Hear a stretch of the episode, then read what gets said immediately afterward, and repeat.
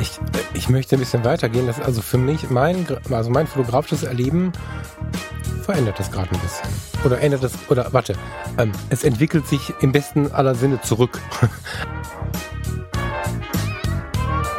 was, also ich finde zumindest, was sehr dazu beiträgt, zu so Sachen wie hier Sehenscheinentzündung, Carpaltunnelsyndrom und Tennisarm, Golfarm, hast du nicht gesehen. Also alles diese ähm, Entzündungsverletzung ist auch Stress drumherum. 100 Prozent. Ja, ja, 100 Prozent. Ja. Und dann wurde es schlimmer und das ging so weit, dass ich in dem Moment einen völligen Kraftverlust hatte. Also in dem Moment irgendwas in der Hand war, dann war das auf dem Boden.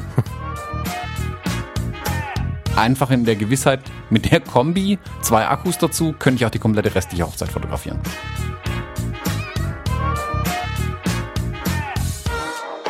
Ja, Thomas hat doch keine Ahnung vom Fotografieren einfach. Ja, genau, genau. Ja. Ja. Wenn der DJ lacht, Blende 8. Hallo und herzlich willkommen, wir sind die Fotologen. Mein Name ist Thomas Jones und in Rating grüße ich wie immer den Falk Frasser. Hallo Falk.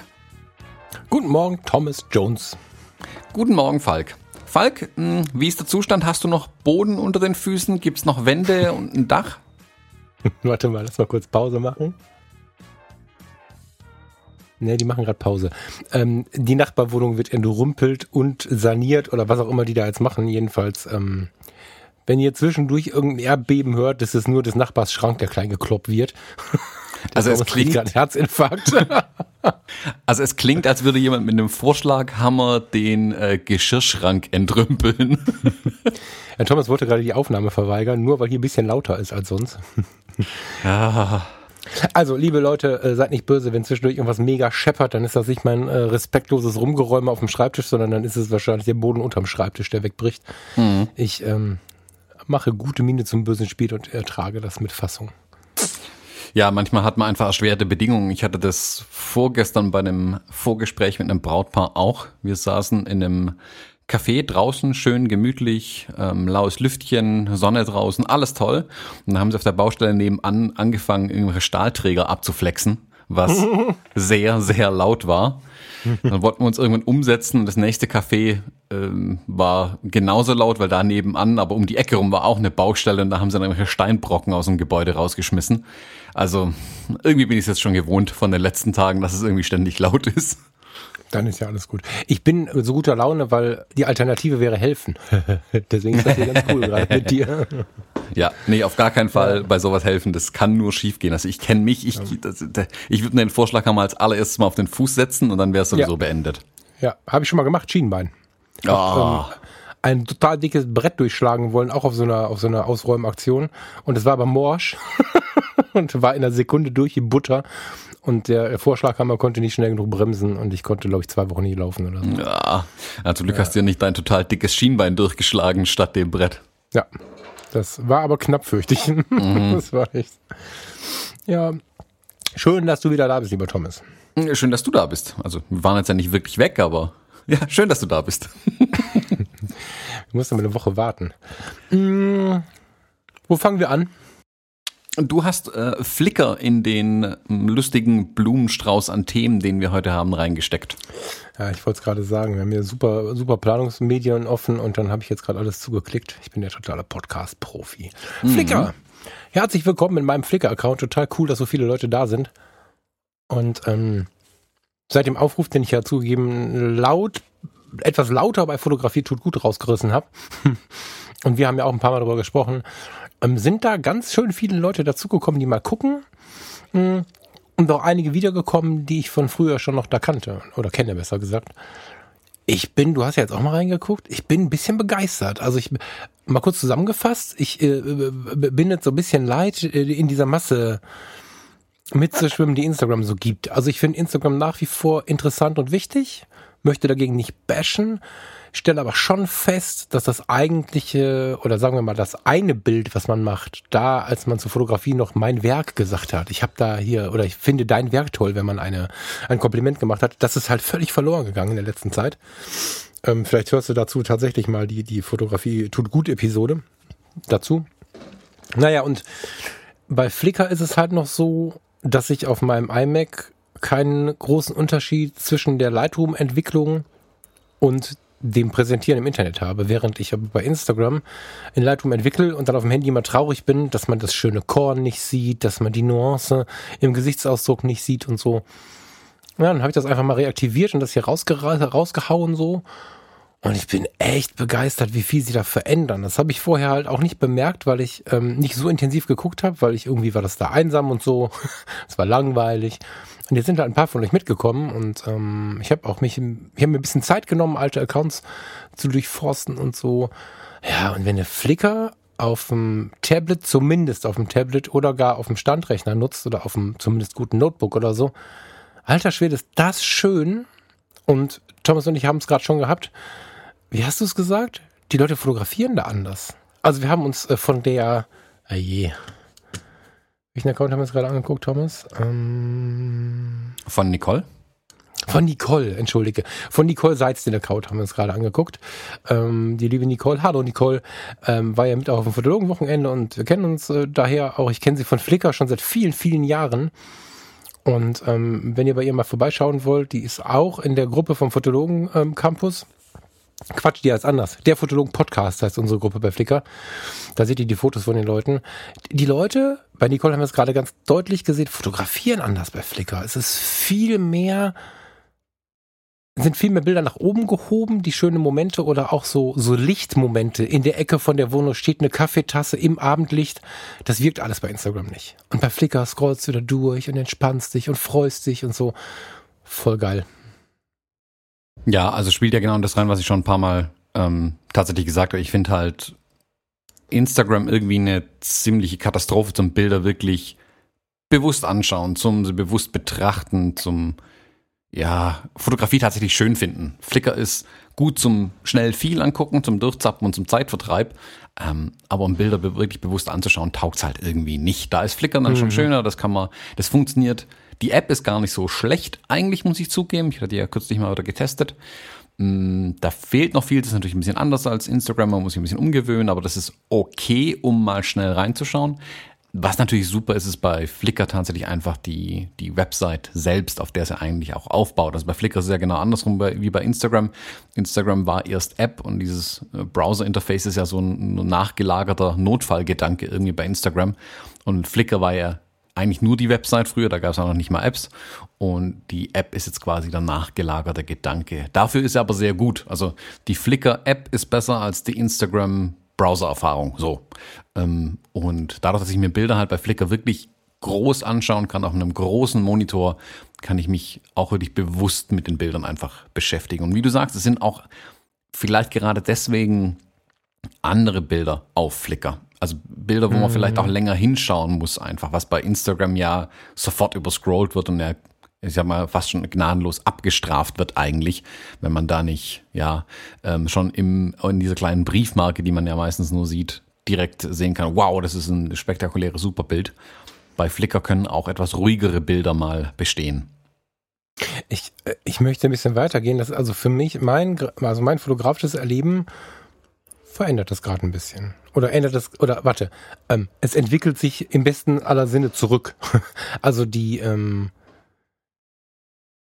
die Wertigkeit, die manche Bilder bei Flickr erhalten, ähm, die, die ist so bei Instagram nicht sichtbar. So, das ist ganz interessant. Das sind aber nicht andere Bilder. Nur die Bilder, die bei Instagram irgendwie so la la la äh, sind, die wirken bei Flickr. Ne? Ich meine, wir machen ja alle Bilder, weil wir glauben, dass sie wirken, dass sie zu was gut sind, dass sie uns irgendwie. Das passiert ja alles nicht ohne Grund und oftmals lädt man es dann bei Instagram hoch und dann denkt man, hm, hm, also wie viele Accounts sind doch leer und, und, und bekommen wenig Besuch und so. Bei Flickr ist das anders. Also, ähm, was ich gerade beschrieben habe, ist, glaube ich, ein ziemlich klassisches Flickr-Bild. Ähm, dass du diese kleinen Momente des Alltags, also wir Fotografen kennen das ja wahrscheinlich. Ich denke, Thomas, du auch, da haben wir, glaube ich, noch nie so richtig tief drüber gesprochen. Du sitzt, also ich sitze jetzt hier ähm, in meinem Zimmer, hätte ich fast gesagt, in, in meiner Wohnung am Dachfenster und die Sonne steht noch relativ tief. Auf 11 Uhr ist nicht mehr so tief. Aber Wollte ich gerade sagen, ich weiß ja nicht, was bei dir eine tiefstehende Sonne ja, ist. Ja, durch das Dachfenster äh, relativiert sich das Ganze ja. Ich bin ja in der Schräge gerade. Aber durch das Dachfenster fällt die Sonne halt ein und wirft von jedem Rahmen, ich gucke gerade, ich weiß nicht, ob man es hört, ich gucke gerade in eine Richtung, ähm, der, durch den Rahmen wirft sie andere Lichter in den Raum, andere Schatten in den Raum. Da steht ein kleiner Buchstapel, der wirft Schatten, daneben steht eine Kaffeetasse. Das hätte ich jetzt so wegfotografieren können. Und ähm, du hast ein Bild, was bei Flickr wirkt, einfach nur durch die Lichtstimmung. Ähm, die ganzen äh, Sensual Art Geschichten bei Flickr laufen völlig anders ab als bei Instagram. Da, da hast du teilweise einen Slip, der in der Abendsonne auf dem Holzboden liegt und dahinter siehst du ein Bett, ein Stuhlbein. Ein, ein Bettbein, meine ich, also ein, ein Holzbein von einem Bett oder so. Und der Rest ist Fantasie. Du siehst ähm, eine Blume. Ohne Scherz, eine Blume auf einem Tisch in einer schönen Lichtsituation. Oder schwarz-weiß, das Korn erkennst du wieder. Bei Instagram hauen wir alle mega Korn drüber. Die Bilder kannst du nicht mehr drucken, weil sie für Instagram quasi entwickelt worden sind, damit man auf dem Smartphone irgendwie Korn erkennen kann. Bei Flickr habe ich das Gefühl, du kannst, jetzt will ich es ein bisschen übertreiben, zwischen einem Korn von einem 100er, 200er, 400er oder 800er Kodak unterscheiden. Und das ist ähm, schön muss, also ideal ist dann über den Rechner zu gehen. Das ist für viele Leute eine große Veränderung, weil ich nicht wenige kenne, die gar keinen mehr haben. Ich bin jetzt hier so froh, den iMac behalten zu haben für die Fotografie. Ähm, ja, also Flickr und ein großer Rechner, das ist echt was, ähm, was mich bewegt. Ich habe jetzt auf der Firma, haben wir jetzt auch, ähm, also wir sind jetzt Apple Seller, Reseller, wie heißt das? Also wir haben halt einen großen Tisch von denen bekommen und so ein Kram. Da stehen halt auch 27 Zoll iMacs drin und so ein Mini- Apple Store quasi im Laden.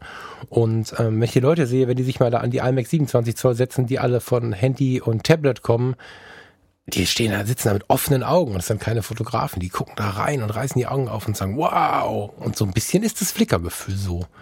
Die Bedienung, da muss man sich mit beschäftigen, finde ich. Tatsächlich.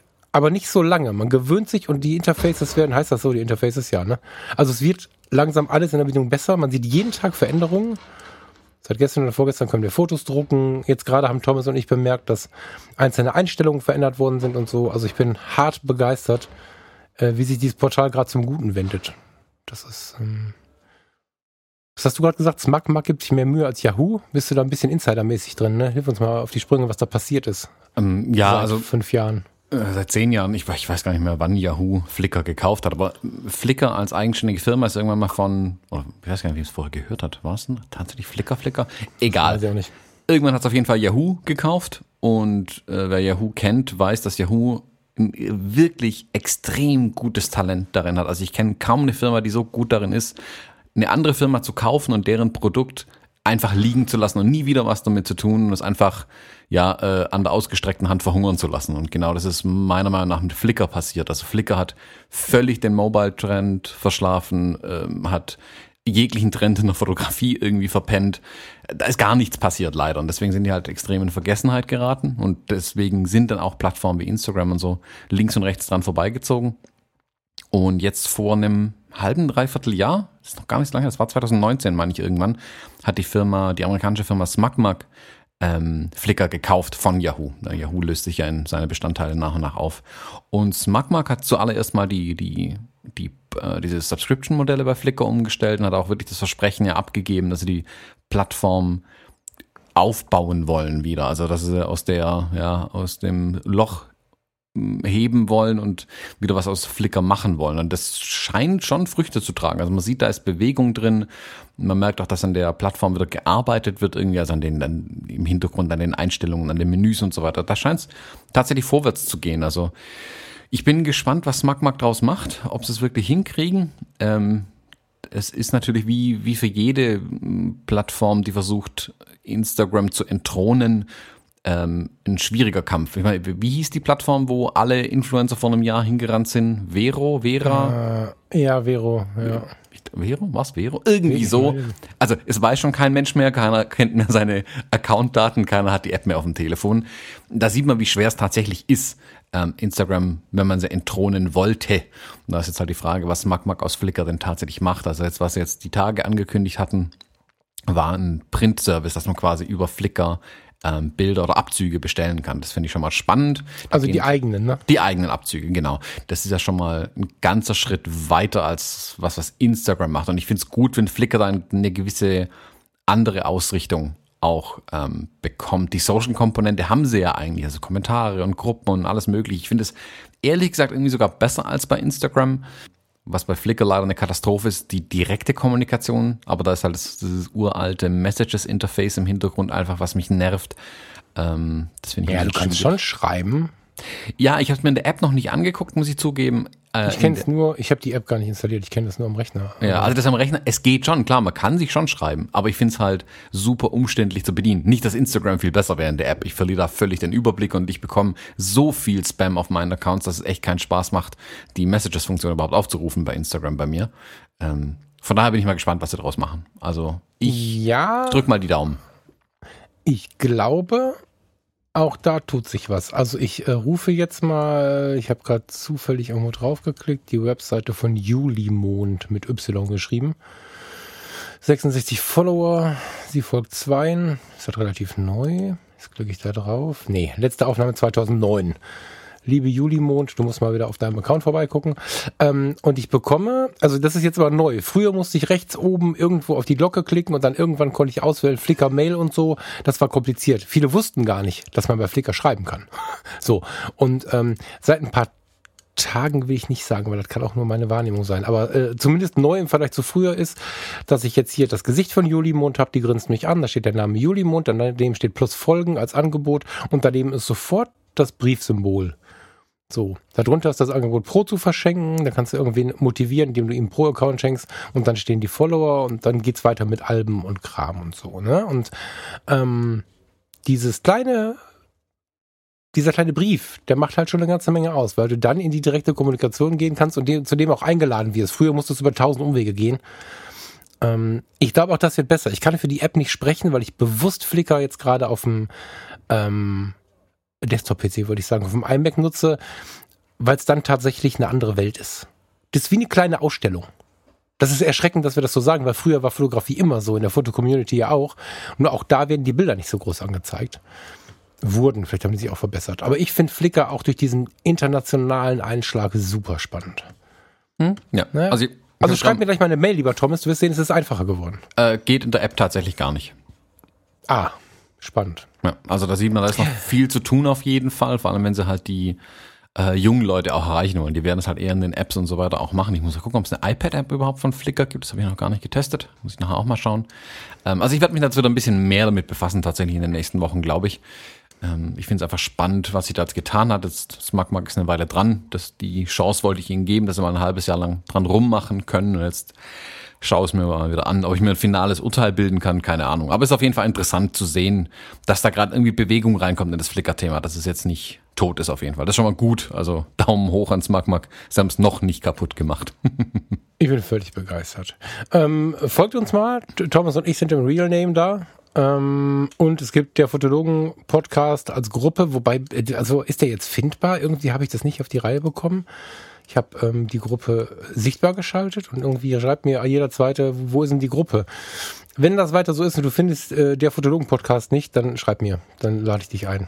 Genau, ich verlinke es aber bei uns auf der Homepage auf jeden Fall auch mal die Gruppe. Ja, das ist gut. Und ich versuche in der Zwischenzeit rauszufinden, warum man das nicht suchen kann. Das verstehe ich nicht. Noch nicht. Ja. Ja, ähm, Arbeiten am PC bringt mich aber auch direkt äh, ans nächste Thema. Falk, du hattest mal vor oh, einem Jahr ja auch Probleme mit deinem Tennis- und Golfarm vom vielen Golftennis-Spielen. Genau. Bei mir hat sich über die letzten Wochen und Monate auch wieder äh, ein alter Bekannter gemeldet. Und zwar, ich dachte erst, wäre eine direkt eine fiese Sehenscheidenentzündung, aber scheint eher so ein Sammelsurium an äh, Einzelproblemen zu sein, die einfach zu Schmerzen führt. Ähm, ich habe jetzt mal ein bisschen äh, mich informiert, äh, wie man es macht, wenn man was hat. Erstmal googeln, das kann ich jedem empfehlen, das ist eine super Sache. Kein Mensch braucht einen Arzt. Spaß beiseite. Ähm, soll man natürlich nicht machen. Ja, ich ich kenne es von früher, die Symptome, deswegen bin ich mir relativ sicher, was es schon wieder ist. Äh, RSI heißt das Ganze, Repetitive Strain Injury, also Wiederholungsbewegungsverletzung.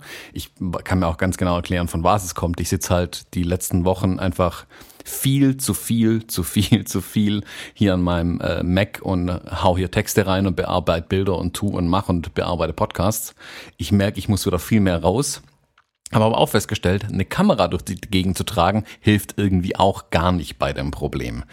Wie, wie ist deine Situation? Irgendwie hat sich das im, im Sand verlaufen? Ist es bei dir weggegangen? Hast du aktiv was dagegen gemacht? Also es ist weggegangen, tatsächlich. Also ich habe, ähm, vielleicht fangen wir mal vorne an. Ich hatte ähm, einen Tennisarm.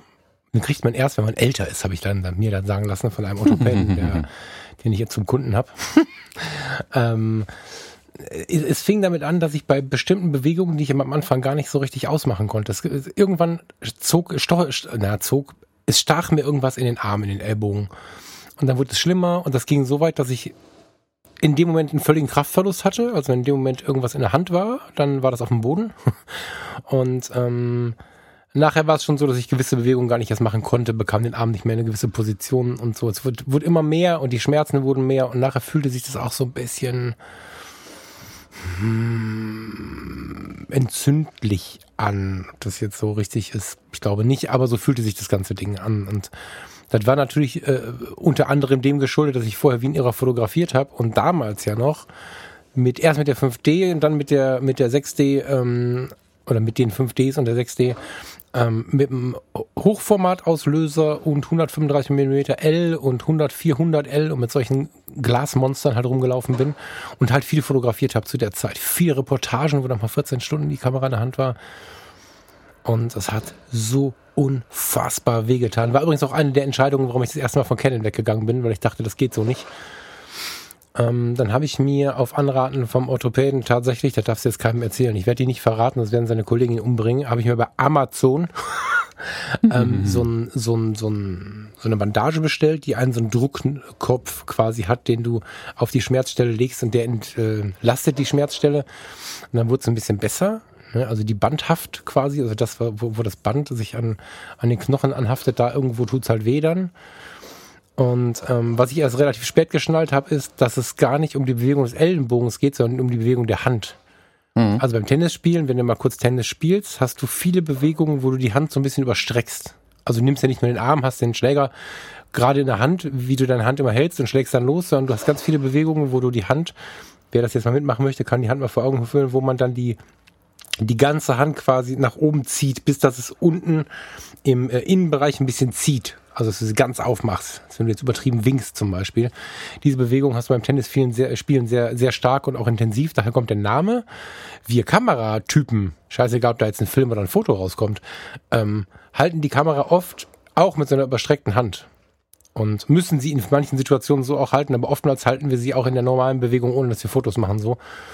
Und das führt dazu. Und ich habe fast ein Jahr, ja, ich habe fast ein Jahr echt Schmerzen gehabt und mein Orthopäde sagte, naja, was soll ich halt machen? Ich dachte, ja wie? Du bist Arzt. Ich bin Rettungsassistent. Ich weiß, dass man immer was machen kann. Und der hat mich angeguckt und gesagt, nein, mein Freund, in dem Fall brauchst du eine Zeitmaschine, dass du jünger wirst. oder Geduld. Ja, dann habe ich das ähm, nicht mehr so viel belastet, komplett ruhig stellen, das war auch doof. Also habe ich mit der Bandage versucht, diesen Mittelweg zu finden zwischen ich bleibe in Bewegung und ähm, mache aber nicht zu viel. Ja, und irgendwann hatte sich das tatsächlich wieder erledigt. Ähm, hat aber dazu geführt, dass ich meine Hände etwas bewusster einsetze. Das merke ich bis heute. Das ähm, hatte nicht nur Schlechtes, aber das sind so Dinger, wenn ich da hätte, also da wieder so ein Teil, ne, wenn ich da hätte so weitermachen müssen, wie ich fotografisch vorher drauf war und nicht jetzt dieses, oh 2019 bummeln wir mal ein bisschen rumfotografisch, wenn ich das nicht gemacht hätte, dann wäre das ganz schön nach hinten losgegangen. Ich glaube, auf unserer letzten gemeinsamen Hochzeit hatte ich auch schon den Arm im Eimer. Da habe ich auch schon so komisch mit der linken Hand die Kamera von unten nach oben geholt. Die, die, die Kamera hing, ne, die hing so schlaff an, an der rechten Hand und wenn ich dann fotografieren wollte, habe ich meinen linken Arm genommen, habe den unter die Kamera gehalten und dann mit dem Arm nach oben gezogen, weil ich brauchte den kaputten Arm jetzt zum Auslösen. Mhm. so. Da war das schon so. Ja. Ja, das zieht sich, also das gerade schön beschrieben mit den, mit den Sehnen und dass, obwohl der Ellbogen wehtut, ähm, es oftmals von der Haltung der Hand kommt. Das Problem ist ja an so einem menschlichen Körper, dass irgendwie alles zusammenhängt und ähm, manchmal Schmerzen sich an Stellen bilden, wo aber jetzt nicht die Ursache liegt und dann ja, doktert Mann und auch Doktorin äh, manchmal an der falschen Stelle auch rum. Das ist halt das Problem, was dann auch noch schwer beschreiben kann, was tatsächlich los ist. Also ich hatte das früher viel, viel häufiger tatsächlich die Probleme äh, in meinen äh, Handgelenken, wo ich halt wirklich den ganzen Tag am Rechner saß, wo ich nichts anderes gemacht habe, mehr oder weniger. Da hatte ich das sehr, sehr oft und viel. Ich habe auch diese, diese Handgelenksschienen, um die, die Hand quasi so ruhig zu stellen, die habe ich ewig viel getragen schon in meinem Leben. Also äh, das hilft aber meiner Meinung nach alles auch nur so bedingt, weil es halt das, meiner Meinung nach nur das direkte Symptom Symptom versucht abzuschalten, aber nicht die Ursache. Und die Ursache mhm. ist ja, also wie kam man denn eigentlich dahin, dass einem ständig die Handgelenke oder der Ellbogen und sonst irgendwas wehtut? Und da ich das heute besser weiß, habe ich jetzt wirklich angefangen, die letzten Wochen ähm, da ganz konsequent gegenzuarbeiten. Also Auslöser war so ein bisschen, ich habe ja hier so ein Wacom-Grafiktablett, äh, also mit Stift auf so einem kleinen Tablett hier vor dem Rechner rumfahren, mit dem ich meine Bildbearbeitung mache. Das geht einfach viel, viel schneller und ich finde, seitdem ich das Ding hab, habe ich immer gesagt, habe ich auch weniger Probleme mit den Handgelenken, weil einfach eine mehr Abwechslung ähm, in der Haltung drin ist, meiner Meinung nach. Also man sitzt nicht nur am Rechner, ähm, Hand auf der Maus irgendwie drauf und mhm. schiebt die durch die Gegend. Das ist eine ganz sehr einseitige Belastung, sage ich mal. Und mit dem Tablet hast du nur wieder diesen Stift in der Hand. Deswegen arbeite ich auch sogar an meinem iPad mit dem Stift eigentlich, weil ich das ist eine ganz andere Handhaltung nochmal. Und ich finde, dass diese Abwechslung bringt einfach was schon, dass es nicht so nicht so viel vorkommt. Da hat sich kürzlich, jetzt nach boah, sechs Jahren, glaube ich, der Stift verabschiedet von dem Tablet. Und ich wollte mir jetzt keinen Stift nachkaufen, weil ich das irgendwie albern fand sondern wollte mir ein neues holen und habe es dann irgendwie äh, liegen lassen ein bisschen und habe dann mit der Maus wieder Bilder bearbeitet, was dazu geführt hat, dass es direkt angefangen hat, die Probleme. Dann habe ich mhm. mir, ähm, um zumindest Abwechslung, Abwechslung reinzukriegen, so ein Trackpad gekauft von Apple, weil also die gleichen Dinger quasi, die in den Laptops auch drin stecken, so ein großes Trackpad zum darauf arbeiten, auch nicht schlecht. Ähm, aber damit lässt sich die Bildbearbeitung meiner Meinung nach irgendwie noch schwerer machen. Damit lässt sich aber ganz toll Podcast bearbeiten zum Beispiel. Mhm. Das Ende vom Lied ist, dass ich jetzt ähm, eine Maus, ein Trackpad und das Wacom-Tablett vor mir liegen habe und quasi den ganzen Tag zwischen drei Eingabegeräten wechseln kann mit der rechten Hand. Ähm, und das bringt tatsächlich was. Also ich sitze noch genauso okay. viel dran wie vorher, aber die einfach die Abwechslung. So also alle Stunde mal meine Hand weg von der Maus auf das Trackpad und dann auch mal eine Weile, wenn ich irgendwas am Rechner mache, mit dem, mit dem Tablet zu, also mit dem äh, Stift und dem ähm, äh, Wacom-Tablet zu arbeiten. Selbst das bringt so viel Änderung in die Haltung der Hand, gerade mit dem Stift, weil der komplette Arm ja auch mal gedreht ist, dann das hilft tatsächlich. Also ich habe jetzt, seitdem das Tablet wieder auf dem Tisch liegt, keine Probleme mehr am Handgelenk gehabt. Das sind jetzt fast eine Woche oder so, ähm, mhm. seitdem das jetzt da liegt. Also da merkt man, wie viel ohne dass ich die Schiene einmal dran gehabt hätte. Da merkt man so, wie viel nur die Änderung der Gewohnheiten da schon bringt. Mein Arzt hat mir damals auch immer geraten, Herr Jones, äh, machen Sie mehr Sport. Und damit meint er jetzt nicht irgendwie Sport nur im Handgelenk. Das ist zwar auch nicht schlecht, klar, das stärkt die Handgelenke. Generell mehr Sport machen, weil vieles, die ganze Haltung ist ja oftmals schon das Problem. Und ich merke das gerade auch, dass ich zusehends an meinem Rechner halt irgendwie rumlümmel, also sobald ich halt länger wie zwei Stunden hier davor sitze, sitze ich irgendwann ähm, ja wie so ein äh, Sack Reis hier in meinem Stuhl drin. Mhm. Ähm, und das hilft natürlich auch nicht unbedingt. Also wirklich mehr rausgehen, mehr Bewegung. Und ich glaube, jetzt nach 20 Jahren muss ich tatsächlich mal meinen Stuhl austauschen. Ähm, der hat jetzt sehr, sehr gute Dienste geleistet, aber ich glaube, der ist mittlerweile einfach durch. Also da wird es, glaube ich, mal Zeit von neun und da habe ich mich jetzt äh, in den letzten Wochen ein bisschen auf die Suche gemacht. Hm, auf was für einem Stuhl sitzt du denn? Hm, hm, Boah, ich hab. Ikea, 19 Euro. Ja, Ikea kann sogar stimmen, aber ich kann dir nicht genau sagen, äh, wie viel Euro der gekostet hat. Das muss ungefähr 1996 gewesen sein. Okay. Dann stand der, dann stand der lange in der Ecke. Dann hatte ich den in den anderen Wohnungen hatte ich ähm, andere Lösungen. Da hatte ich meistens äh, Stühle vom Esstisch. Ne, in, der, in, der, in dem Altbau war der Schreibtisch in die Dachbalken eingebaut und der Esstisch stand daneben. Da habe ich mir dann die Stühle mal rübergeholt. In der zweiten Wohnung jetzt, also in der, in der letzten Wohnung quasi, war der Mac ja eigentlich im Bücherregal eingebaut und bei Benutzung habe ich den nur kurz auf den Tisch gestellt. Das war auch der Esstisch. Ähm, Aber auch ein Ergonomie-Desaster eigentlich, oder? Das voll. Ich bin, das ist ein Grund, äh, oder das ist mit ein Punkt, äh, was ich jetzt gerade, was mir jetzt auch so kommt, wo ich mit Flickr, nachdem ich diese Ausstellung besucht habe, das hat ja alles so eine Kette von, ich möchte jetzt wieder Bilder einzeln genießen. Ähm, da merke ich richtig, dass es halt, dass es halt Kacke ist, unbequem zu sitzen. Ähm, und unbequem ist ja nur das eine. Ungesund zu sitzen, während du dich dann irgendwie verlierst, weil ich weiß nicht, wer das noch kennt. Bei Flickr sich verlieren ist immer schwierig, äh, bei, bei Instagram sich verlieren ist immer schwierig, weil dann kommen immer andere Meldungen, dann ist irgendwas auf Facebook, dann gebe eine WhatsApp und dann bist du schnell wieder raus.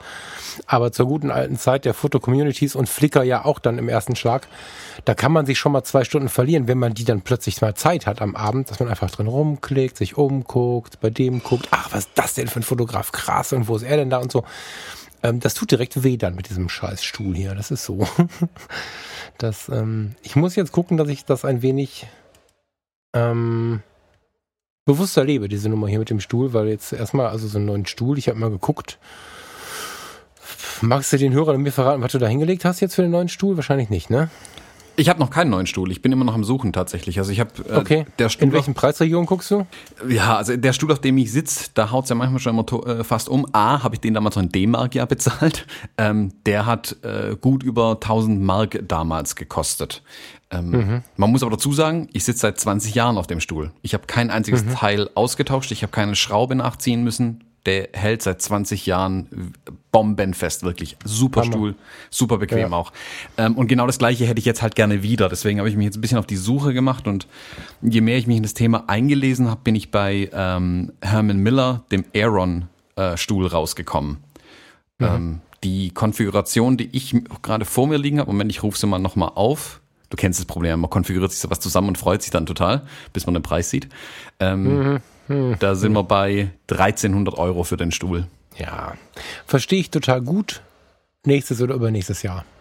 das ist halt jetzt. Und das ist aber, das tut dann im wahrsten Sinne des Wortes tatsächlich ein bisschen weh. Ne? Das sind dann die Momente, wo ich ähm, diese Begeisterung nicht mehr halten kann mit ähm, äh, scheiß auf die einen Sachen, wir genießen das andere und so. Da eigentlich bin ich ja immer voll happy mit diesem Lebensmodell, aber wenn es dann daran geht, dass ich merke, oh, der zwickt's im Rücken, ich bräuchte mal einen neuen Stuhl, ich sehe das auch mit einer Matratze kommen, äh, da ärgere ich mich dann doch ein bisschen. Das, das, das muss jetzt einfach bis nächstes Jahr warten. Das habe ich mir aber auch so ausgesucht, deswegen darf ich mich da nicht zu laut drüber beschweren. Aber ach, vielleicht hört man es knacken, das Ding ist tatsächlich nicht so geil. Ja, aber hm. gut, wie gesagt, selbstgemachtes äh, Problem. Hm. Ja, ich finde halt tatsächlich, also also äh, das Schöne ist, den Stuhl kann ich von den Geschäftsausgaben absetzen, weil ich sitze auf dem Stuhl nur in meinem Büro. So, das ist mhm. ein Vorteil natürlich. Mm, ich finde aber halt auch tatsächlich so viel, wie ich im Moment sitze, will ich das Geld wirklich investieren. Also ähm, da ist mir meine Gesundheit dann wirklich sehr, sehr wichtig. Deswegen also auch hier äh, Tastatur, Maus, Trackpad, äh, Wacom, Tablet und Stuhl. Das ist alles nicht Gadgets, die ich haben will, weil ich sie toll finde. Da geht es tatsächlich darum, dass ich halt wirklich ähm, keine Schmerzen haben muss. Das will mhm. schon viel heißen. Ähm, und da gebe ich Warum dann tatsächlich. Sitzt du denn so viel im Moment, Thomas? Ähm, das darf ich dir nicht sagen. Also dir darf ich sagen, aber. Sehe schon, okay. du, du, willst es aus mir rauskitzeln, gell? Ja, ja, ja. Ja, also als eine Sache ist ganz klar die Hochzeiten zum Beispiel. Also jeden Moment, den ich gerade nicht irgendwie auf Hochzeiten rumrenne, sitze ich hier und sortiere Bilder aus. Also wir hatten es ja äh, die Tage mal gesprochen, dass ich jetzt irgendwie mit 6.500 Bildern heimkomme. Das hilft nicht unbedingt, meine Rückenprobleme oder meine Handgelenksprobleme hier zu beheben. ja, ja, das wissen wir ja alle, aber ich sehe schon, ich komme nicht weiter damit, ne? Nee, nee, nee, kommst nicht. Okay. Ja. Ja, ähm, aber du äh, akut keine Probleme mehr? Hat deine, wie, wie hat sich's geändert mit der EOS R oder? Äh, tatsächlich scheinbar. Also nein, man muss ja fairerweise sagen, ähm, ich habe ja irgendwie 2000, wann war das? Äh, 16, 17 irgendwie kurz gedacht, kündigst du eben, ist das Problem erledigt. Also diese ganzen äh, Renovierungsarbeiten, die sich mit diesem ganzen Lebensschiff äh, umgegeben, um, umgeben haben, haben ja dazu geführt, dass ich jetzt tatsächlich dieses Jahr, ja, die Podcasts haben die Nummer eins bekommen die Fotografie erleben, was das private äh, Entspannen, Inspirieren, all diese Sachen angeht, hatten direkt die Folge danach. Ne? Also viele Ausstellungen gesehen, mich viel beschäftigt. Aber die eigene Fotografie ist quasi im, im Sinne des Selbsterhaltes weitergelaufen, auf Reportageseite und so, aber deutlich reduziert hardcore reduziert und äh, freie Arbeit habe ich fast gar nicht gemacht. Also äh, ich bin halt gespannt. Ich bin ja dann wieder jetzt zurückzukennen. Ich meine, die R ist natürlich jetzt, die R und das 35er ist jetzt nicht schwerer als die, als die äh, XH1. Ich habe es nicht gemessen, aber es fühlt sich zumindest nicht schwerer an. Mm, keine Ahnung, das werden wir wahrscheinlich eher Ende 19, Anfang 20 sehen, wenn ich dann wieder ein bisschen mehr das Ding in der Hand habe. Ähm, Im Moment ist alles cool. Im Moment renne ich aber auch selten viele Stunden mit der Kamera rum. Ne? Eher kürzere Sachen so, das, wir werden sehen. Habe ich noch keine Abschlussmeldung zu, zu vermelden. Du hast aber eine ganz interessante Sache gerade gesagt, die ich jetzt ein bisschen vergessen habe mit zu erwähnen tatsächlich, was bei was, also ich finde zumindest, was sehr dazu beiträgt, zu so Sachen wie hier Sehenscheinentzündung, Karpaltunnelsyndrom und Tennisarm, Golfarm, hast du nicht gesehen. Also alles diese ähm, Entzündungsverletzungen ist auch Stress drumherum. Also gar nicht 100 Prozent. Ja, ähm, ja, 100 Prozent. irgendwie nur die falsche Haltung, sondern wenn, also wenn der Körper auch die ganze Zeit Stresshormone ausschüttet, weil hier eine Deadline, äh, Jobkacke oder sonst irgendwas, das hilft überhaupt nicht, gesund zu bleiben in dem Fall. Das, also ich merke auch da, das wirkt sich extrem dann Oh, warte, warte, ähm, warte. aus der Verletzung warte, aus. Warte, warte, hör mal. Ist es der Eiswagen, der da rumfährt oder was höre ich da? Warte. Das ist der Klüngelskerl. Was ist ein Klüngelskerl? Das haben wir schon mal gesprochen. Da hast du auch schon nicht gewusst, was es ist. Hätten wir eine Call-In-Sendung, würde ich sagen, ruft an, gibt, gibt ein Eis. Äh, ähm, der Klüngelskerl ist im Ruhrgebiet der quasi recycelte Kohlenwagen, weil früher fuhren ja hier 100.000 alte LKWs rum aus den 60er Jahren, diese Rundhauber, die Sä- Säcke voll Kohlen ausgeliefert haben. Das ging bis vor zehn Jahren noch so, aber es werden immer weniger Kohleöfen, wobei wir immer noch relativ viele haben, muss ich sagen. Ähm, aber das sind so wenige geworden, dass wir vielleicht noch einen Kohlenlieferanten haben, der wirklich im Sack die Briketts bringt und so. Und äh, was macht man mit diesen ganzen Rundhaubern? Die sind ja erst 50 Jahre alt. Also kaufen Einwandererfamilien, das meine ich positiv im Ruhrgebiet, wir gehören hier zusammen und da gehört der türkische Einwanderer dazu. Der, äh, die, die, die kaufen dann, ähm, das ist jetzt natürlich sehr stereotyp bespr- besprochen. Ne? Natürlich gibt's auch einen Günther und Peter, die sowas machen, aber um es ein bisschen lustig darzustellen, die kaufen sich halt diese alten Klüngelskerl-Karren und der Klüngelskerl ist sowas wie Mini-Schrottplatz. Wer die Ludolfs kennt, vielleicht noch aus dem Fernsehen, die hatten so, einen- so einen Schrottplatz. Da ist halt irgendwer, der hat ein großes Gelände und genug Schrott gesammelt und Blödsinn gesammelt, um das wieder zu verkaufen. Und die Klüngelskerls, die fahren durch die Gegend, haben diese Musik an und jeder weiß, oh, der Klüngelskerl kommt und schleppt seinen Backofen nach draußen oder was auch immer. Und die fahren durchs Wohngebiet zwei, drei Runden. Und beim ersten Mal ist Hallo, wir sind da. Beim zweiten Mal ist für die jungen Leute, die sind schnell genug. Und beim dritten Mal haben es die alten Leute auch geschafft. Und dann stehen am Straßenrand Herde und, und, und alte, diese Öfen, diese Radiatoröfen, alte Fernseher, irgendwelche Kerzenleuchter, alles, was man gerade so loswerden möchte. Und dann wird halt eingeladen und manchmal, äh, begegnet man sich und macht einen kurzen Talk und manchmal fährt man einfach weiter so. Und das ist hier so jedes zweite, dritte Wochenende vielleicht Klüngelskerl durch die Straßen mit seinem, mit dem Sound seit meiner Kindheit. Gibt's nur diese Musik und der kommt nicht aus Ratingen oder aus Düsseldorf, das ist, äh, ich glaube, ein Gelsenkirchener Nummernschild oder so. Der, die kommen alle aus dem, aus dem tiefsten Ruhrpott. Ja. Spannend. Also so ein Minimalismushelfer eigentlich. Ja, und ich sitze hier und muss mit dir Podcast aufnehmen. Ich habe so viel Scheiß hier, der weg muss. Ja, dein Stuhl zum Beispiel. Den könntest du als runterwerfen, dann macht er dir einen guten Preis und kauft dir so einen Herman Miller Stuhl davon. Wenn ich den Stuhl, einen Preis, du musst ihm das schenken. Ach so. Du bist so ein Schwabe, ne? Deswegen gibt's die bei Also- uns nicht. Ja, genau, das ist der Grund. Wahrscheinlich, wenn bei uns Sperrmüll ist, dann freuen wir uns auch, wenn die Leute kommen. Ich habe tatsächlich gehört, dass es Gegenden in Deutschland gibt, jetzt, jetzt bitte nicht wieder Baden-Württemberg, da kann auch woanders sein, aber ähm, ich habe jetzt mehrfach schon gehört, dass die Leute, die dann hier mal zu Besuch waren oder bei Nachbarn zu Besuch waren, dass die geschockt waren, was hier los ist, weil Sperrmüll, irgendwer ver äh, verrät halt die Termine, die inzwischen nicht mehr in der Zeitung stehen, aber trotzdem verrät die irgendwer den Leuten und dann fahren halt die bulgarischen und, und, und, und marokkanischen, was auch immer, Transporter durch die Gegend. Keine Wertung drin. Reality, gegen die ich nichts hab. Ich finde es cool, wenn die Leute so ihr Geld verdienen. Die fahren hier rum und dann stellst den Kram an, an den Straßenrand und die haben inzwischen gelernt, die fragen dann, ob sie was haben dürfen davon, weil das ja in Deutschland tatsächlich Diebstahl ist. Ne? Du, du, wenn du was vom Sperrmüll wegnimmst, ist das der Straftatbestand des Diebstahls. Und es gibt Regionen, wo Leute die wegjagen. Was ich überhaupt nicht nachvollziehen kann, weil wenn ich was wegwerfe und da kommt jemand, der mich ganz höflich fragt, ob er was haben kann und dann mit einem Lächeln und einer Freude weggeht mit dem, was ich weggeschmissen habe, kriege ich höchstens ein schlechtes Gewissen, wie ich lebe. Allerhöchstens das. Aber wie ich die dann anschreien kann, das ist mir nicht klar. Ja, gut, da gibt's Und, halt die. ähm, das ist hier voll die Kultur so, ne? Also dann sagst du, ah, warte mal, ich habe jetzt die Tage haben wir hier Sperrmüll für die Nachbarin, habe ich kurz mit angepackt und dann kam so ein Typ und ich sag, ey, warte mal, ich habe doch oben noch den alten Fernseher, meine Mutter hat einen kaputten äh, Flachbild Samsung noch da rumstehen gehabt, den wollte ich in der Firma entsorgen. Aber da fiel mir ein, der steht noch oben. Und dann sage ich, pass auf, ich habe noch ein Radio, was funktioniert, was wir aber nicht mehr haben wollen. Ich habe noch den Fernseher, die Fernbedienung kannst du auch haben. Dann habe ich ihm das geholt, hat er mir die Hand gedrückt, mir die Hand auf die Schulter gelegt, die andere, und gesagt, vielen Dank, liebe Jung. Und dann äh, habe ich wieder einen glücklich gemacht für drei Minuten. Voll geil.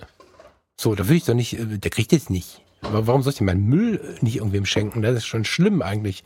Da, da hätte ich mir was mitgeben müssen eigentlich. Also, Ja, mh, gibt's hier auch. Äh, ich verstehe es auch nicht. Also ich, das ist so ein bisschen deutscher als Deutsch, glaube ich, dann seinen Sperrmüll mit dem Gewehr zu bewachen irgendwie. Ähm, ich verstehe. warum machen Sie das? Das darf der nicht, ist dann die Antwort. So, hä? Genau. ja gut, Und was stört Sie? Nix, aber der darf das nicht.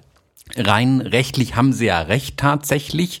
Du verkaufst ja genau genommen mehr oder weniger den, ohne was dafür zu bekommen, ähm, dein Sperrmüll an Entsorgungsunternehmen. Das passiert mit dieser Karte. Bei uns ist es so gelöst, wir müssen so Karten wegschicken an die Entsorgungsunternehmen, die äh, durch die Stadt praktisch beauftragt sind, diesen Sperrmüll einzusammeln. Mhm. Du schickst eine Karte weg, dann kommt ein Termin zurück und zu dem Termin hast dann deinen Krempel rauszustellen.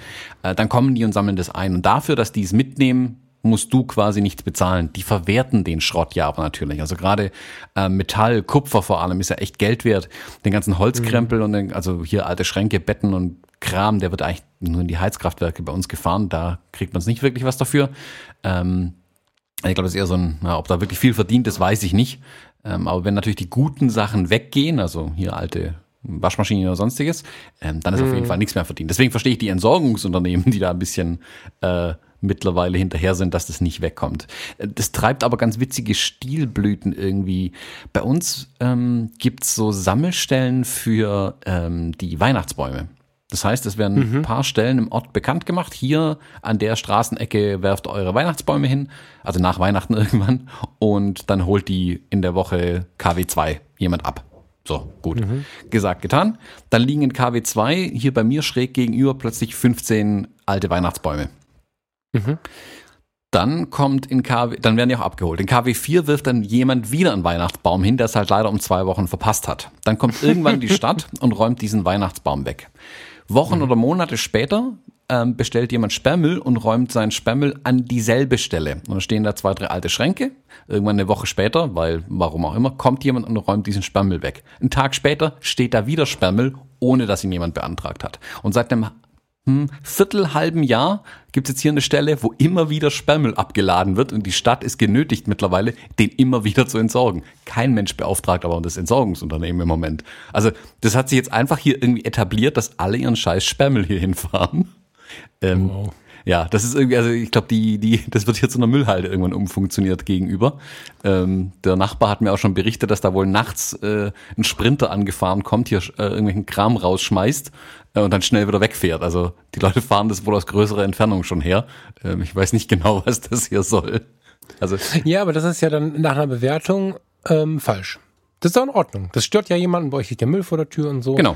Ich mag mich halt nicht daran gewöhnen, auch wenn es vielleicht rechtlich verständlich und richtig ist und so, warum irgendein Individuum, was auch nichts mit diesem großen Konzern, der da versucht zu entsorgen, zu tun hat, an einem Fenster steht und weiß, das deutsche Gesetz sagt, er darf das nicht. Der hat kein Problem. Der könnte eigentlich am Sofa sitzen oder mit seinen Freunden sprechen. Der sitzt am Scheißfenster und schreibt Telefon, äh, Autonummern auf, wenn einer Sperme mitnimmt. Das ist doch nicht normal. Also wenn du keinen eigenen Impact hast, dann erwarte ich dann doch bitte mal ein bisschen Kontenance. Das ist wirklich, wirklich, wirklich, wirklich. Ich wollte nicht mehr so negativ sein, lieber Thomas. Lass uns noch was Schönes erzählen. Ja, du bist zu negativ. Was ist denn los? nee, es gibt ja Leute, die haben einfach nichts Besseres zu tun. Ist halt so. Wie gesagt, ich gucke ja hier auch diesen Sperrmüllhaufen gegenüber. Wobei, bisher belächle ich ihn ja noch eher. Aber das Thema ist vielleicht eine ganz gute ist Überleitung. Ist da noch ein Schreibtischstuhl für mich? Äh, nee, das gibt's gar Aber bald wird einer frei. Also der ist 20 Jahre alt, sieht ziemlich verrammelt aus, aber äh, eigentlich gut erhalten für das Alter. Wenn der nicht so furchtbar schwer wäre, würde ich ihn ja in mein Auto reinschmeißen, wenn ich das nächste Mal zu euch komme und ihn dir mitbringen dann. Aber Moment. Wir sind übernächste Woche bei euch. Genau, ihr seid ein paar Wochen bei uns. Ähm, kannst du eigentlich einpacken dann. Also, da habe ich auch einen Grund, mir endlich meinen neuen zu kaufen. dann brauche ich auch einen Polsterer. Und dann musst du bis dahin einen haben. Mhm. Ah, das wird das Hauptproblem sein, sonst muss ich wieder auf der Cajon hier sitzen. Cajon. ja, sehr schön. Was ist unbequem. Hast du sie in der Nähe? Kannst du uns kurz was spielen? Äh, nee, die steht gerade. Wo steht denn die? Irgendwo unter dem ganzen Kram steht die hier rum. okay.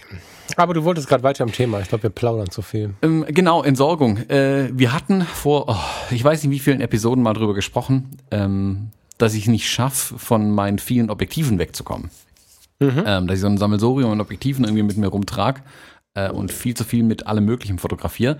Ich habe es geschafft, meine Ausrüstung für die Hochzeiten so hart zu reduzieren, dass ich jetzt tatsächlich nur noch mit drei Objektiven auf eine Hochzeit fahre. Wow, cool. Ja, also da habe ich äh, mich endlich durchgerungen, ähm, da hart zu reduzieren und ich finde, es hat auch einen ganz, ganz positiven Effekt tatsächlich. Also wenn man im Prinzip nur noch zwei Kameras hat, jede ein Objektiv und dann liegt noch ein drittes Objektiv irgendwo in der Tasche. Ähm, das ist eigentlich schon ganz cool. Jetzt kann ich auch bewusster mal wieder ein anderes Objektiv tatsächlich mitnehmen. Also ich habe jetzt konkret immer äh, ein 35 mm und ein 85 mm auf den Kameras drauf. und ein 50 mm Objektiv noch in der Tasche dabei. Das ist so die, die absolute Grundausstattung, die ich immer dabei habe und möglichst auch tatsächlich nur das dabei habe. Das ist jetzt nicht ähm, die große Erfindung, die drei Brennweiten zu haben, aber mich befreit halt tatsächlich ein bisschen, zu viel Kram mitzuschleppen oder ständig irgendwie auch Objektive zu wechseln wegen zwei Bildern oder so, das, was meistens tatsächlich keinen so großen Unterschied macht irgendwie. Und ich muss sagen, ich bin echt ganz glücklich damit. Also weniger ist da tatsächlich mehr. Ja, für dich im Einzelnen ist es schon eine Erfindung, ne? Also das war ja für dich bisher nicht möglich. Du hast immer ganz viel Kram dabei und ähm, boah, die reißen hier die Bude ab, das ist unglaublich. Also die, die, die, diese, gerade die beiden Brennweiten, die 50 Millimeter habe ich mir ja kürzlich für ein anderes Projekt gekauft. Ich habe mir das, ich habe tatsächlich dieses äh, 50 mm 1.8 STM gekauft für 80 Euro. Nee, stimmt nicht, für 95 Euro. Bin hart begeistert, aber das habe ich jetzt irgendwie auch auf Hochzeiten, auf Veranstaltungen, muss ich im Moment mehr sagen, reicht 35, 85. Voll aus.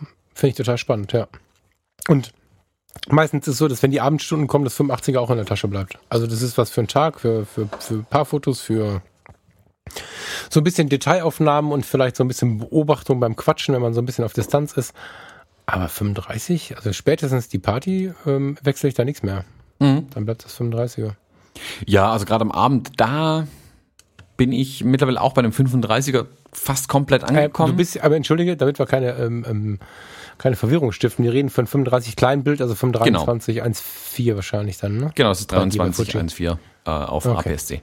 Ähm, ja. Aber die 35 mm, ich bei der Party auch super, wo ich mich hin und wieder dann doch ertapp.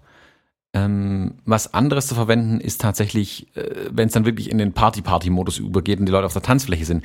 Da ist mir 35 dann mal manchmal nicht weit genug. Da hätte ich dann manchmal mhm. gern wieder meinen ähm, 24 Millimeter drauf, aber es geht auch wunderbar mit 35. Also das ist nicht so, das ist dann Geschmackssache. Aber das, das Schöne ist jetzt wieder bewusst zu sehen, wo würde ich tatsächlich gerne haben wollen. Also ich vermisse es zum Beispiel überhaupt nicht den ganzen Tag über, ähm, nichts weitwinkligeres als 35 Millimeter zu haben.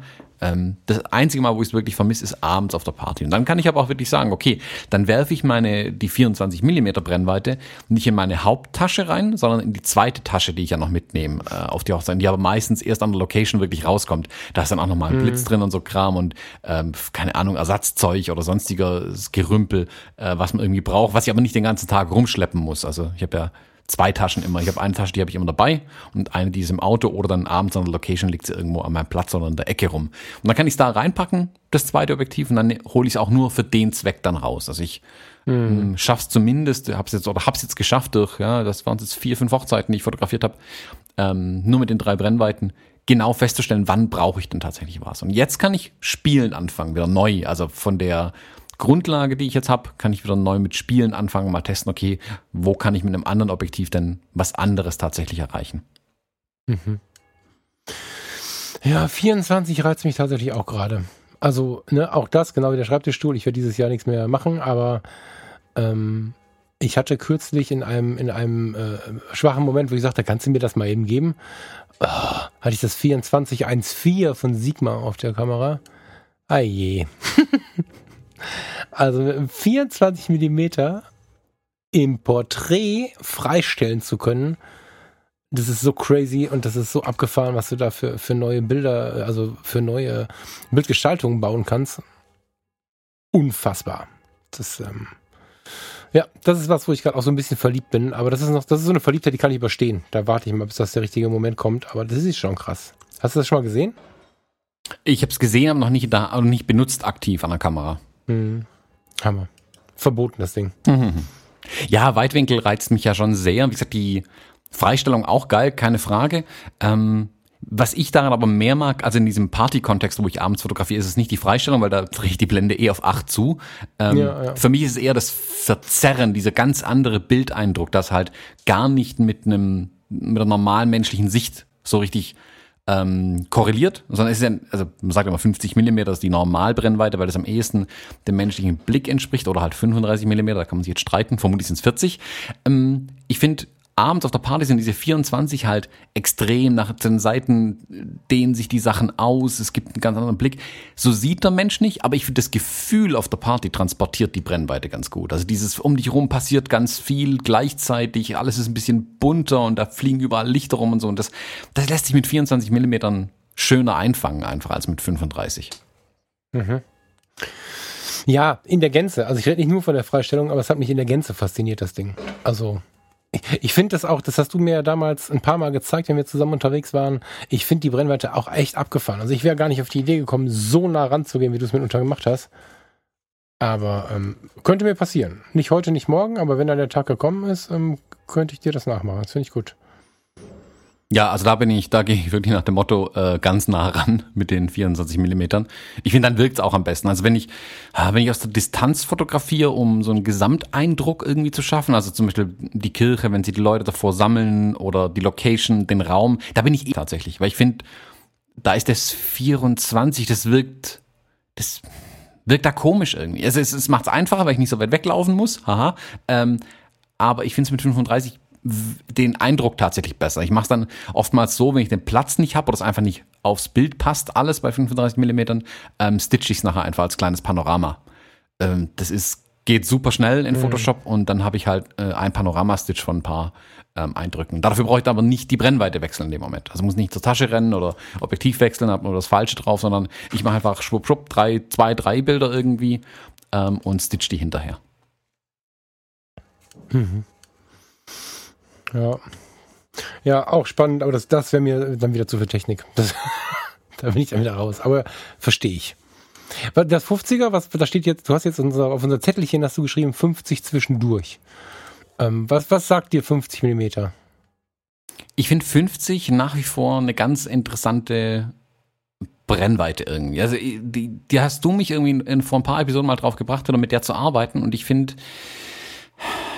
in dem Reportagekontext, um, um die Menschen so ein bisschen rumrennt und die fotografiert, finde ich 35 Millimeter manchmal zu aufdringlich, vor allem zu Beginn. Ähm, da ist man dann, da muss man da rangehen, damit es gut aussieht. Äh, dann kommt man aber sehr schnell in die, sag mal, in den Personal Space der Leute irgendwie rein und ja, die fühlen sich ein bisschen bedrängt dann, wenn sie dich noch nicht kennen. Da kann man mit 85 Millimeter ganz gut arbeiten, war noch eine super schöne Freistellung natürlich durch den leichten Tele-Effekt schon. Ähm, aber man, es wirkt auch immer so, als hätte man aus der Distanz fotografiert oder man steht selbst in der Menge und schaut über die Schulter und schaut irgendjemanden an und der bemerkt es nicht, dass man ihn anguckt. Das ist 85 Millimeter für mich. Mhm. Ähm, 35 Millimeter ist für mich, ich unterhalte mich direkt mit den Leuten. Das ist so die, die Perspektive, die sie dadurch bietet. Und 50 Millimeter ist irgendwo zwischendrin. Also, haha, es ist ja genau zwischendrin. Ähm, es ist nicht, nicht zu weit weg, aber auch nicht so nah dran. Es ist äh, ermöglicht mir sowohl diesen ganz nicht leichten Teleeffekt, aber man hat ein bisschen noch Distanz. Man ist nicht direkt im Gespräch, aber man ist auch nicht weit weg. Also man wirkt nicht wie ein Fremder, der aus dem Busch raus fotografiert. Ähm, es ist aber auch nicht so, dass man, dass es aussieht, als würde ich mich im Moment mit der Person unterhalten. Und meistens merkt sie es auch gar nicht, wenn ich mit der Brennweite fotografiere. Und deswegen habe ich die ganz gerne tatsächlich beim, beim Sektempfang drauf. Also Trauung ist vorbei, Leute kommen aus der Kirche raus, dann wird gratuliert, da mache ich dann ganz viel noch 35 Millimeter, da bemerken sie mich ja gar nicht, wenn ich da hinter dem Brautpaar stehe. Also die bemerken mich natürlich voll. Ähm, Sobald es aber in diesen Sektempfang geht, alle irgendwie rumstehen, sich miteinander unterhalten und dann arbeite ich mich quasi brennweitenmäßig langsam an die ran. Ich fange mit 85 ein bisschen an, dann gehe ich irgendwann auf die 50, wenn sie registriert haben, ich, ich beiß nicht, äh, ich tue keinem weh hier und dann kann ich irgendwann Richtung 35 gehen. Das geht über den, über den ähm, Zeitraum von einer Stunde, anderthalb irgendwie arbeite ich mich quasi brennweitenmäßig immer näher ran an die Leute. Und dann bin ich auch wirklich tatsächlich ja, mit denen im Gespräch bei 35 Millimeter. Dann kennen die meinen Namen, dann wissen die, wer ich bin. High Five und dann entstehen auch schöne Bilder plötzlich. Aber ja. ich finde, also ist auch nicht bei jeder Hochzeitsgesellschaft so, aber bei den meisten, bei 80 Prozent würde ich sagen, muss man sich ein bisschen ranarbeiten. Mhm. Die, ähm, 50 mm haben für mich nach wie vor den Analogscharme, ne? So, den, also die sind immer noch mal so ein bisschen, also wenn dann, dann, also wenn es um eine Brennweite geht, die Analogscharm hat, dann ist es für mich tatsächlich immer die 50 mm Nummer und ähm, wenn du, wenn du das, also ich habe es ja schon 8000 Mal gesagt, aber die 50 mm sind ja hm, ähnlich unserem Blickwinkel, muss man inzwischen sagen. Also das ist ja oftmals widerlegt, dass sie gleich sind. Sie, sie sind ähnlich und sie wirken auf uns ähnlich. Und äh, dadurch hat der Betrachter dieses dabei Gefühl. Er war dabei, er kann sich erinnern, aber er war gar nicht dabei. Und das geht mir auch ganz oft so, äh, jetzt wo ich auch wieder bei Flickr gucke, tatsächlich auch in dem Zusammenhang, ich erkenne die 50 Millimeter Objektive. Das ist echt cool. Und gerade, ich weiß gar nicht, bei der Reportage ist das noch so ein Ding, weil der Reportage lebt so ein bisschen auch von Bewegung, logischerweise, oder von es passiert etwas. Ähm, gerade bei ähm, ruhigeren Bildern, so Küchenparty, irgendwer trinkt ein Bier, ein Ausschnitt auf dem Balkon mit einem Cocktail in der Hand, was auch immer. Da finde ich, äh, erkennt man die 50 mm erst recht. In so ein bisschen privateren und, und, und sensibleren Momenten. Da, da spielen die 50 mm voll ihre Stärken aus, weil dadurch, dass der Betrachter das Gefühl hat, also hat, kein Betrachter guckt sich's an und denkt, oh, ich war dabei. Aber das ist so ein mitschwingendes Gefühl. Manchmal muss man daran erinnern. Aber das Gefühl ist halt da, das ist unterbewusst da, das ist ein vertrautes Gefühl, vielleicht passt das ganz gut. Und wenn du relativ intime Fotos, zwei Menschen sitzen auf dem Sofa und quatschen, was auch immer.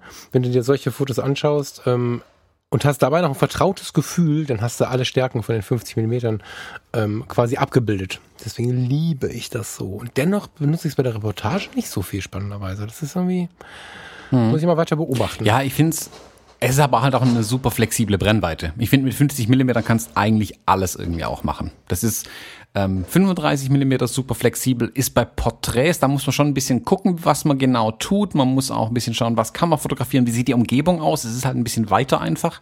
Ähm, 50 Millimeter, da kann man schon wieder ein bisschen mehr verstecken einfach. Ähm, durch die leichte Kompression, die da mhm. halt, oder mehr Kompression als bei einem 35 Millimeter. Oder man hat halt mehr einen gewählten Ausschnitt. Deswegen ist, ganz ehrlich, ein, ein Paar-Shooting, das könntest komplett mit 50 Millimetern durchziehen zum Beispiel. Da kannst vom Ah, nicht wirklich Epic Shot, aber du kannst, wenn du ein bisschen weiter weg gehst, kriegst viel Umgebung mit drauf, kannst ein bisschen was zeigen. Du kannst ganz, ganz nah rangehen für die Porträts, da hast eine super schöne Freistellung und einen sehr konzentrierten Blick auf die Menschen. Du kannst aber auch Details fotografieren, du kannst halbhohe Porträts schießen. Mit 50 kannst du da alles machen. Also ähm, ich habe auch meine, also meine Ersatz-Ersatzkamera, die ich ja immer irgendwo im Auto rumfahren habe, dass wenn alle Stricke reißen, kann ich trotzdem weitermachen. Weitermachen ist ja die X100F. Und die kommt ja eigentlich mit einer 35 mhm. Millimeter ähm, Brennweite standardmäßig daher und ich habe dieses Aufschraubobjektiv mit 50 Millimetern auch dann im Auto liegen. Einfach in der Gewissheit, mit mhm. dem, mit der Kombi, zwei Akkus dazu, könnte ich auch die komplette restliche Hochzeit fotografieren. Ja. Ja, das stimmt. Hm. Hm. Zoom so viele Leute sagen, du brauchst unbedingt einen Zoom. So viele haben Angst, vom Zoom wegzugehen, weil sie glauben, dann in der Reportage zu denken, oh je, hätte ich jetzt mal das Zoom drauf gehabt. Äh, ich glaube, also ich habe ja mal verteidigt, das Zoom bei so Events, also jetzt nicht Hochzeit, sondern eher so Filmevents, aber da habe ich das Zoom lange, lange Zeit sehr viel verteidigt irgendwie, weil ich es einfach super praktisch finde. Ich glaube auch, wenn jemand gut mit einem Zoom fotografieren kann, und das heißt, er verwendet das Zoom nicht in tausend verschiedenen Einstellungen, sondern er weiß aus dem Handgelenk raus schon, ähm, wohin muss man drehen, damit ich bei 35 mm lande, wohin muss ich drehen, dass ich bei 50 oder 70 lande. Also 24 und 70 sind bei den meisten einfach zu treffen. Das ist das obere und das untere Ende. Bei diesen Normalzooms, sage ich mal. Ähm, mhm. Wenn man es bewusst einsetzt und einsetzen kann, ist es super. Ähm, ich bin aber ehrlich, ich zoome dann irgendwie wie ein Wilder durch die Gegend. Ich bin dafür nicht trainiert genug mit den, mit den Zoom-Kisten. Ähm, was ich jetzt für mich gerade ein bisschen prüfen will, ich habe ja bei dir damals an deiner XH1 dieses 1855 ähm, getestet. Also Kleinbild, äh, nicht Kleinbild, also APS-C 1855, das ist dann keine Ahnung, 28 Millimeter bis 70 Millimeter oder sowas. Ähm, mhm. Das ist ein ganz kleines, schmales Objektiv. Das ist mit anfangs Blendenöffnung 2.8, vor allem an den APS-C, nicht besonders super. Es ist aber stabilisiert, was ich ganz nett finde. Ich habe mir das dann gekauft für gelegentliche Videoaufnahmen. Dafür ist es auch super. Ein richtig, richtig gutes Objektiv. Es wird ja als Kit-Objektiv bezeichnet. Also man kriegt das mit der XT3 kann man das mitkaufen, sondern mit der XT30, glaube ich, auch als Kit-Objektiv. Ich finde es super. Also das hat nicht ähm, den Namen Kit verdient, weil Kit oft negativ bewertet wird. Ich finde, das ist ein super Objektiv. Es genau, es gibt auch ein ganz Kit, billiges. Ne? Es gibt auch ein günstiges Kit. Das ist ein, das ist schon, was, was kostet das? Das kostet auch 500, 600 Euro. Genau, genau. Das ist teurer als man uh, glaubt. Genau, eins kostet 500, 600 Euro. Genau. Es gibt dann noch das große, das 1655 mhm. durchgängig 2.8, also das 1855, da wird die Blende dann auch noch kleiner. Ich glaube, die geht auf 5, 6 runter ähm, beim Maximal-Tele. Mhm. Ich würde es gar nicht so sehr als Zoom einsetzen tatsächlich, aber ich werde jetzt mal in die Tasche werfen, weil das vielleicht mein Problem löst, dass ich abends bei der Party dann gerne was hätte, was weiter ist als 35 Millimeter. Weil dann komme ich zumindest auf 28. Die Blende drehe ich sowieso zu ähm, und dann habe ich da vielleicht die Brennweite, die kleiner und leichter ist und flexibler ist für den Fall. Und ich könnte sie dann immer noch auf was anderes einsetzen. Ähm, für den gelegentlichen mache ich fast nie Makroschuss, auf die Ringe zum Beispiel. Ich habe dann, ich habe so gibt's ja diese kleinen Makro-Zwischenringe bei Fuji, die werden praktisch zwischen Objektiv und Kamera geschraubt mhm. und dann kann man da mit Makroaufnahmen machen. Und das hat da eine ganz, ganz angenehme ähm, äh, Arbeitsdistanz, wie nennt man es, keine Ahnung, also die, die, wo ich Ringe schön fotografieren kann, das geht mit dem Objektiv ganz hervorragend. Und die Bildstabilisation hilft dabei natürlich auch. Also das Ding erschlägt durch die Zoom-Funktion und ein paar andere Gegebenheiten ein paar, ah, nicht Probleme, die ich habe, aber es bietet ein paar Lösungen an, ähm, die ganz attraktiv sein können. Und es ist klein und leicht und das ist natürlich dann auch nicht schlecht. Äh, erklär mal kurz den Verwirrten jetzt, warum du, äh, wenn es dunkel ist, auf Blende so. genau, damit man gar nichts mehr sieht auf jeden Fall. nee, ähm, ich mache das abends so bei der Party. Ich habe ähm, die Kamera in der Hand, die ähm, äh, Objektiv drauf, möglichst weitwinklig und bin dann in diesen tanzenden Menschen mittendrin.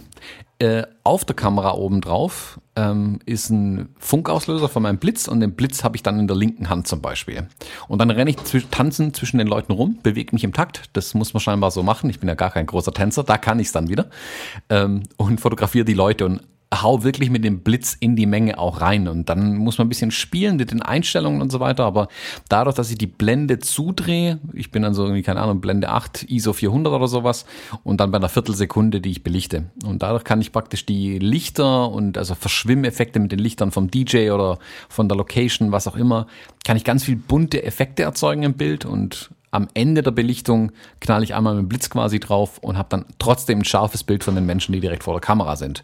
Ähm, wenn man das ein bisschen übt und ein bisschen macht, kriegt man da richtig schöne Bilder raus. Und ich finde, damit kriege ich am besten die Stimmung eingefangen, die abends beim Tanzen irgendwie herrscht. Also ich gucke mir die Bilder an und denke mir, ja, genau so war's. So hat sich's angefühlt. So war's vielleicht nicht, aber so hat sich's angefühlt. Und das ist ja das, was ich versuche mit den Bildern tatsächlich einzufangen. Gefühle.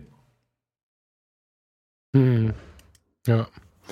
Ja, ja, ich hatte kurz Sorge, dass irgendwer jetzt zu Hause steht, jetzt hört uns jemand zu, der hat das Fotografieren gerade angefangen und hat gerade verstanden, okay, hier ist dunkel, ich reiß die Blende auf und dann macht der Thomas die Blende auf 8. Ja, Thomas hat doch keine Ahnung vom Fotografieren einfach. ja, genau, genau. Ja. Ja. Wenn der DJ lacht, Blende 8. So heißt es doch, oder? Nein? ja, genau so heißt das. Wenn der DJ lacht, dann macht er die roten Lampen an, dann kannst du auch Ja, das stimmt, gehen. das stimmt. So. Ja, äh, jetzt bin ich mal gespannt, was ich dann, äh, ob ich jetzt meinen alten Objektiv, also ist ja nicht so, dass die Objektive weg wären. Die stehen ja immer noch alle da, aber ich habe sie zumindest mal nicht mehr dabei. Und wenn ich jetzt ein Objektiv mal, keine Ahnung, zwei Monate nicht mehr drauf hatte, verkaufe ich vielleicht mal ein paar. Also schalten Sie wieder ein auf diesem Kanal, bald gibt's Objektive zu kaufen von mir. Apropos, wir machen hier irgendein Werbegetrommel für unseren Scheiß. Ähm, was ist jetzt mit dem Blitzworkshop? wir haben das nicht abgesprochen, diese Frage. ähm, ja, da kam ja extrem viele Rückmeldungen, muss ich sagen. Also äh, danke für alle, die geschrieben mhm. haben. Mhm. Oder danke an alle, die geschrieben haben. Ähm, ich habe dann auch noch ein bisschen Themen abgefragt, weil ja doch so viel Interesse war. Jetzt muss ich mal ein bisschen schauen, was ich aus den Themen rausdestillieren kann, aber es zeichnet sich schon relativ genau ab, glaube ich, wo es hingehen wird ähm, oder was die Themen sein werden. Also es wird sich jetzt nicht um Studiofotografie per se drehen. Ähm, ich würde den Workshop tatsächlich im Studio machen, das hat aber andere Gründe. Aber gerade so was, wie ich jetzt bei der bei dieser Partyfotografie auf Hochzeiten beschrieben habe, ähm, um sowas wird sich drehen. Also eigenartige Lichtsituation, Einstellungen, die vielleicht auch nicht ganz Sinn ergeben, dann noch so ein Funkauslöser zwischen, so ein Speedlight in der Hand. Warum kommen da jetzt solche Bilder raus? Und das dann wirklich von vorne bis hinten aufbauen, also die zu verstehen, was steckt da alles dahinter, wie kommt man da eigentlich hin. Äh, das muss ich mir so ein bisschen überlegen. Ich hätte halt gern, ganz gerne einen roten Faden schon drin in so einem Workshop und auch die Möglichkeit, dass jeder was mitnehmen kann. Also mhm. dass ich die, die verschiedenen Themen, die die Leute jetzt angesprochen haben, tatsächlich auch behandeln kann. Da muss ich mal schauen, was ich da rausdestillieren kann. Und ich würde sagen, dass ich vermutlich irgendwann so Herbst, Winter ähm, tatsächlich so einen Workshop dann machen werde hier in Kirchheim. Also wer, wer Interesse hat, ähm, kann vielleicht auch gerne mal den, den Fotologen-Newsletter abonnieren bei uns auf der Homepage. Da werde ich es auf jeden Fall auch bekannt geben. Ähm, sicherlich aber auch im Campus oder hier im Podcast dann wieder, wenn der stattfindet. Also ich sag mal, 99 Prozent es wird einen Blitzworkshop geben. Herbst und Winter, das ist aber krass. Da muss ich mal gucken, ob ich da noch Zeit habe. Der läuft ja jetzt schon. Tja. krasser Typ. Du Okay. musst ja, musst dich halt mal ein bisschen bemühen. Also mit dem Satz müssen wir jetzt diesen Podcast für heute Ja. beenden. Musst du dich halt Genau. mal ein Muss ich bisschen halt irgendwann auch mal anstrengen. Wenn wir nächste Woche bei dir sind, dann höre ich, solange du deine Füße unter meinem Tisch Falk, das Leben ist einfach kein Einzeltisch. Da musst du jetzt durch. Ich wünsche dir einen schönen Tag, liebe Hörer. Vielen Dank fürs Zuhören. Der Thomas muss jetzt in den Keller Genau. gehen zum Lachen und ich äh, genieße jetzt weiter das Leben. Die, äh, den Einriss der Wohnung neben dir. Ja, das habe ich kurz verdrängt. Dankeschön. Die machen gerade Mittagspause, es geht gleich weiter. nee, nee, es ist die ganze Zeit äh, dabei. Du wirst nur, du gewöhnst dich nur dran. Also, das ist wie, wie, wie chronische Lärmbelastung quasi. Man gewöhnt sich irgendwann Genau. dran. Okay. Genau, absolut. Na dann wünsche ich dir viel Spaß im Lärm. Bis nächste Woche. Tschüss. Schönen Tag. Ciao.